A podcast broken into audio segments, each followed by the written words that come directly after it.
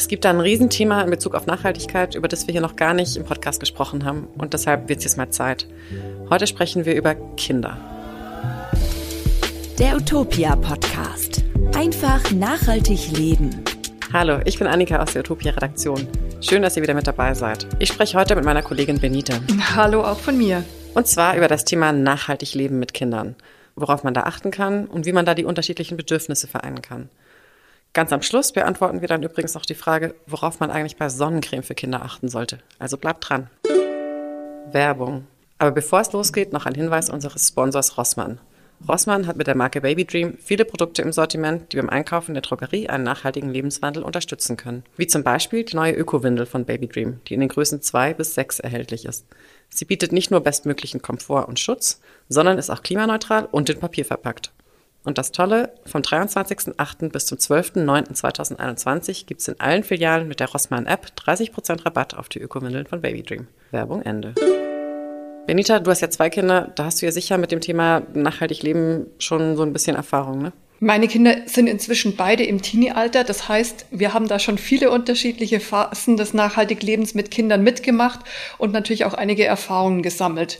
Fürs Erste nur mal so viel, je älter die Kinder werden, umso größer wird die Herausforderung. Ja, das kann ich mir vorstellen. Also mein Kind ist noch deutlich jünger und bei Kleinkindern sind da natürlich noch andere Themen präsent als dann später bei Schulkindern und Teenies. Aber genau deshalb würden wir heute auch einfach mal von Geburt bis zum Teenie-Alter durchsprechen, worauf man eigentlich so achten kann. Das wird jetzt also heute eher so eine Art grober Überblick und vielleicht können wir dann in Zukunft hier im Podcast über das eine oder andere Thema auch nochmal im Detail sprechen.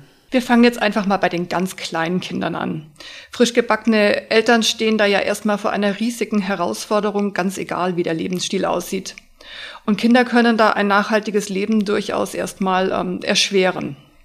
Das liegt zunächst einmal an der Zeit, die plötzlich überall knapp ist. Jeder, der Kinder hat, weiß, sobald die Kinder da sind, dreht sich alles um sie. Man schläft weniger und muss den Alltag mit Kindern einfach überhaupt erstmal organisiert bekommen wer kümmert sich jetzt um was und wie kriegen wir Job und Kinder unter einen Hut und wie machen wir das mit dem Kita-Platz und so weiter und so fort. Deswegen lautet auch ähm, unser erster Tipp ganz klar, macht euch da nicht ähm, verrückt und bleibt erstmal cool. Überlegt euch fürs Erste einfach mal ein oder vielleicht auch zwei Punkte, wie ihr mit Baby weiterhin nachhaltig leben könnt und schaut dann, ob das für euch so sinnvoll ist oder ob ihr euch irgendwie was anderes überlegen müsst. Ja, das sehe ich ganz genauso. Gleichzeitig muss man aber schon sagen, dass die Industrie ja schon für Babys auch echt viele, auch ziemlich unnötige Produkte anbietet, die teils sogar einfach ungesund oder nicht nachhaltig sind. Und da darf man schon auch als äh, frisch gebackene Eltern mal drüber nachdenken, ob es das alles braucht oder ob man vielleicht Alternativen findet. Also so parfümierte Feuchttücher, einmal Waschlappen, irgendwelche Badezusätze, Fertigpreis, Quetschis, Babykekse oder sogar so Babywasser. Ja, vieles davon spart vielleicht ein bisschen Zeit oder Arbeit, aber vieles produziert halt auch echt viel Müll und gerade so Süßkram oder auch so parfümierte Pflegeprodukte, die, die können den Babys auch einfach schaden. Und es gibt aber Alternativen. Fangen wir also einfach mal bei den Windeln an. Kinder verbrauchen im Schnitt ungefähr 5000 Windeln, bis sie dann endlich trocken sind. Wahnsinn. Mhm. Dabei entsteht eine unglaubliche Menge Müll. Das ist ungefähr eine Tonne pro Kind. Und eine ganz gute ähm, Alternative sind da waschbare Stoffwindeln. Die machen natürlich deutlich mehr Arbeit, weil man sie nicht einfach wegwirft, sondern waschen muss. Und bei den Stoffwindeln gibt es da ganz ähm, verschiedene Systeme. Am praktischsten sind die sogenannten All-in-One-Windeln.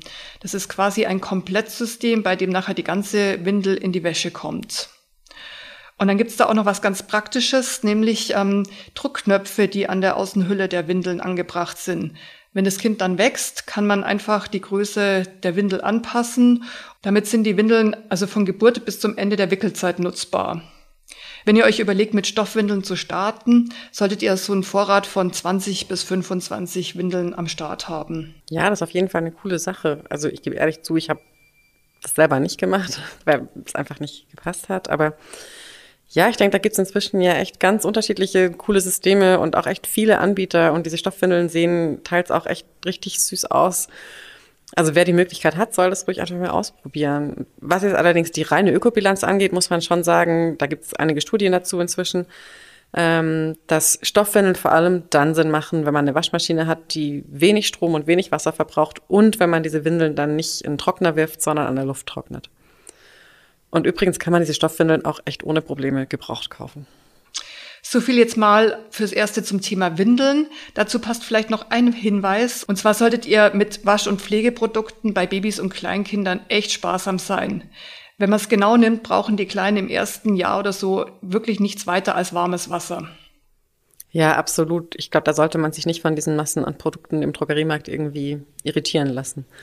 Diese ganzen Plastikflaschen kann man sich und der Umwelt, glaube ich, echt sparen. Genau, und jetzt reden wir mal noch über die Ernährung. Da hat die Natur uns Müttern schon mal eine super Zero-Waste-Lösung eingebaut, nämlich das Stillen. Aber irgendwann kommt der Tag, da braucht ein Baby natürlich ähm, richtige Nahrung. Und dann füttern viele Eltern ihre Kinder mit Babybrei und Gläschen aus dem Supermarkt oder aus dem Drogeriemarkt. Der muss zwar nicht schlecht sein, zumindest so für ab und zu, aber aber Brei kann man auch einfach selber machen. Und das geht ganz einfach. Wir haben da auch einen Artikel bei uns auf der Seite, den verlinken wir euch. Man braucht da am Anfang wirklich nur so ganz einfache Zutaten, ein bisschen Biogemüse, Wasser und Rapsöl, mehr braucht man nicht. Und diesen Brei, den kann man dann auch echt gut einfrieren und so haltbar machen. Womit ich aber eigentlich noch größere Probleme habe, sind diese Quetschis. Das ist eins der ganz wenigen Sachen, die ich mich wirklich komplett weigere, meiner Tochter zu kaufen. Auch wenn die Idee ja vielleicht ganz nett ist, dass man Kindern lieber ein Obst gibt als, weiß ich nicht, Kekse oder so bei diesen Tütenpreis fällt einfach so krass viel Müll für so wenig Inhalt an. Und dann ist da zum Teil auch noch Zucker drin und dieses Nuckeln an diesem süßen Brei ist einfach auch für die Zähne nicht gut. Wenn man das unbedingt will, dann kann man die Dinger mit so wiederverwendbaren Beuteln selber machen. Aber ganz ehrlich, also ich würde dann einfach empfehlen, ein bisschen kleingeschnittenes Obst und Gemüse oder püriertes Obst mitzunehmen für unterwegs.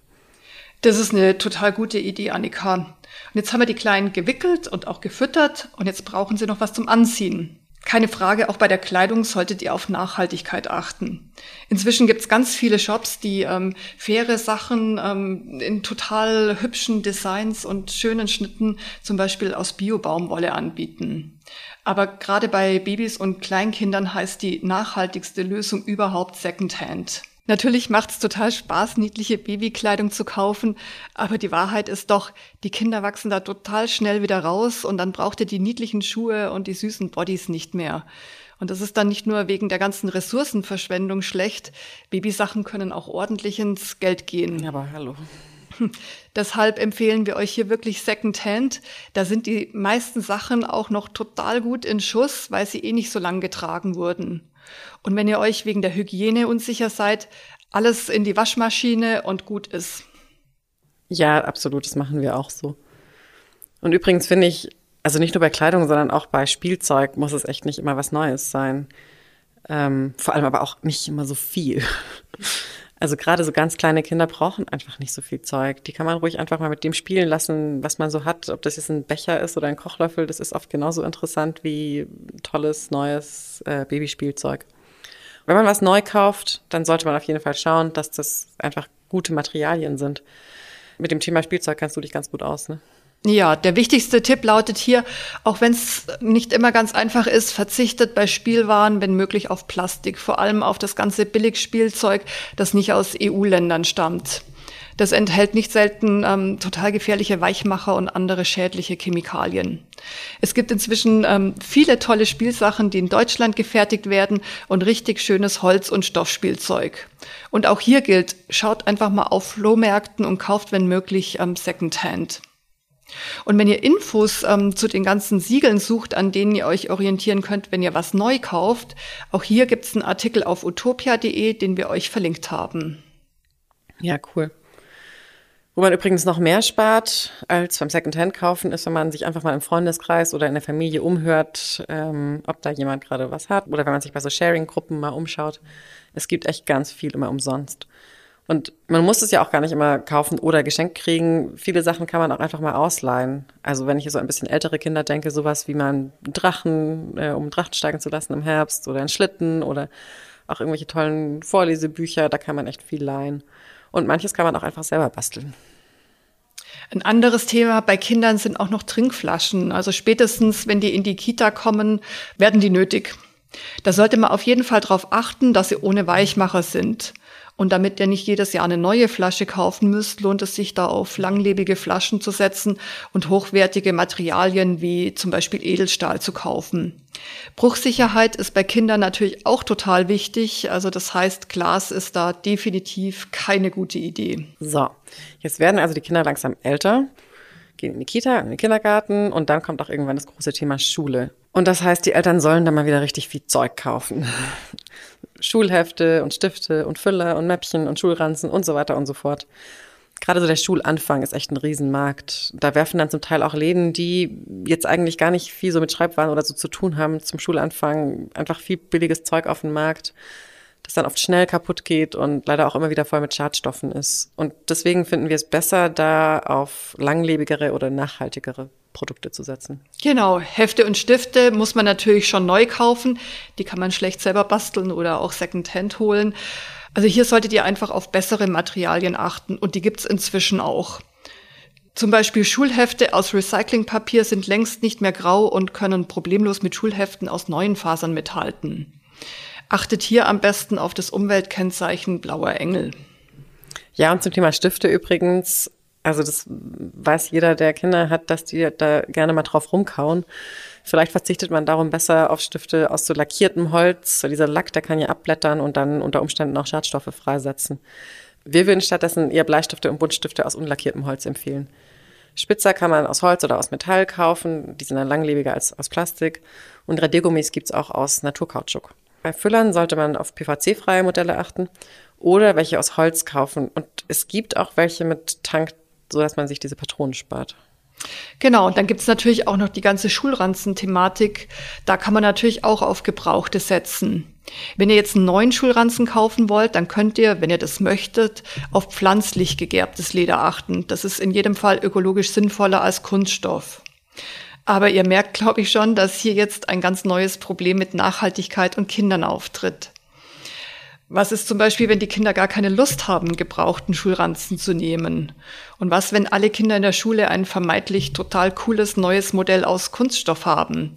Wie siehst du das denn, Annika? Hast du Angst davor, eine verhasste Ökomutter zu werden? Und ähm, inwieweit sollte man Kindern den eigenen nachhaltigen Lifestyle vorschreiben oder vielleicht auch nicht? Puh, ja, das ist echt ein ganz schwieriges, aber auch wichtiges Thema. Also ich erinnere mich ganz ehrlich, dass ich kein großer Fan von meinem tollen Öko-Leder-Schulranzen war, den ich zum Schulanfang bekommen habe. Ähm, ja, das fängt an bei diesen Schulranzen vielleicht, geht dann aber ja natürlich über Klamotten zu Ernährung, über diese Fahrrad- oder Autofrage bis hin, wann oder ob man dem Kind ein Smartphone kauft. Also mein Kind ist im Moment ja gerade zum Glück noch so klein, dass er sich noch nicht beschwert über das, was ich kaufe, aber das wird mit Sicherheit kommen. Und ich finde es persönlich schon extrem wichtig, als Eltern darauf zu achten, einfach was man vorlebt. Und übrigens auch jetzt nicht nur im Hinblick auf, auf nachhaltigen Konsum, sondern auch in Bezug auf sowas wie Rollenbilder und Diversity und Respekt und Toleranz. Und ich denke aber auch, wenn man selber da sehr, ich nenne es mal bewusst oder verantwortungsvoll lebt, kommen trotzdem immer wieder Momente, in denen es auch einfach darum geht, dass das eigene Kind nicht irgendwie ausgegrenzt wird, weil es bei irgendwelchen Dingen nicht mithalten kann oder irgendwas nicht hat. Und letztendlich denke ich, dass man da einfach immer wieder neu abwägen muss, was sind da für mich rote Linien und wo kann ich auch mal einen Kompromiss eingehen. Ich glaube, die Hauptsache ist, dass man so ein Bewusstsein für ökologische und auch gesellschaftliche Zusammenhänge und für Verantwortungen vermittelt. Oder wie siehst du das, Benita? Genau, und das Schöne ist ja auch, dass Kinder sich von, von sich aus total für die Themen Umwelt und Natur und Naturschutz interessieren. Und das sollte man in jedem Fall nutzen und die Kinder da weiter sensibilisieren. Und umgekehrt ist es aber auch wichtig, dass Eltern einfach auch Verständnis für ihre Kinder haben. Denn irgendwann wird der Tag kommen, an dem sie nicht mehr in den Klamotten vom Cousin rumlaufen möchten und im Supermarkt dann genau zu den Süßigkeiten und Getränken greifen, die wir ähm, die ganze Zeit versucht haben zu vermeiden. Und ich denke, Kinder sollten da auf jeden Fall ihre eigenen Erfahrungen machen dürfen. Wichtig ist, denke ich, dass wir einfach mit ihnen immer im Gespräch bleiben und ihnen auch vorleben, wie ein nachhaltiges Leben aussehen kann.